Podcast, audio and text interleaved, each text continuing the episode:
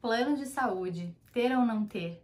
Algumas ações dentro do consultório médico são muito comuns, a gente vê muito por aí, e não necessariamente elas são muito rentáveis, muito lucrativas.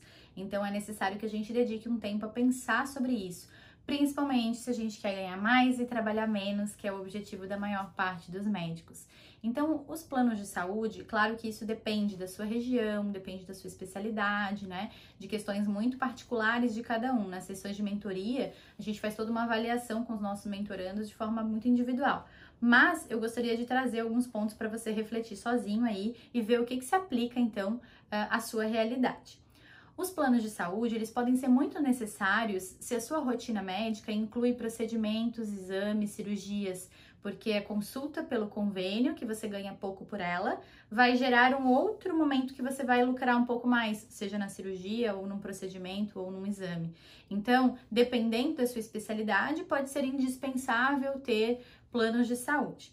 Porém, também dependendo da sua especialidade, ter planos de saúde implica receber muito pouco pela consulta por um determinado tempo. Então, especialidades em que a consulta é mais longa, como a psiquiatria, a endocrinologia, a nutrologia, a pediatria, começa a implicar numa situação em que você percebe que ou você vai atender muito mais rápido para atender muito mais pessoas por dia para poder ter uma rentabilidade mais ou menos do seu consultório, ou você não vai conseguir ganhar bem no teu consultório. E isso implica um outro problema. Queda no tempo de atendimento em várias especialidades significa sim queda na qualidade do atendimento. São poucas as especialidades que uma consulta consegue ser breve, principalmente uma consulta dentro dos moldes do que a gente aprende na semiologia, na propedêutica médica, né? Que nos ensina então uma anamnese completa e um exame físico minucioso. Eu acho indispensável dizer que você precisa, precisa pensar uh, o que, que te dói mais, né? Talvez iniciar sem convênios faça você perceber que o seu consultório tem pouco movimento.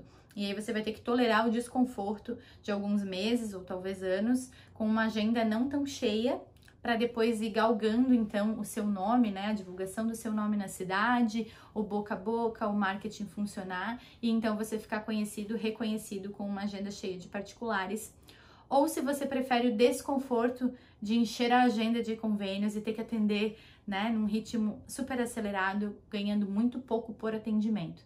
Então, dor vai ter de qualquer jeito, você precisa definir que tipo de dor você acha pior, né? Sempre lembrando que a baixa qualidade do atendimento médico, ela canaliza você para uma rotina em que você se acostuma a atender dessa forma.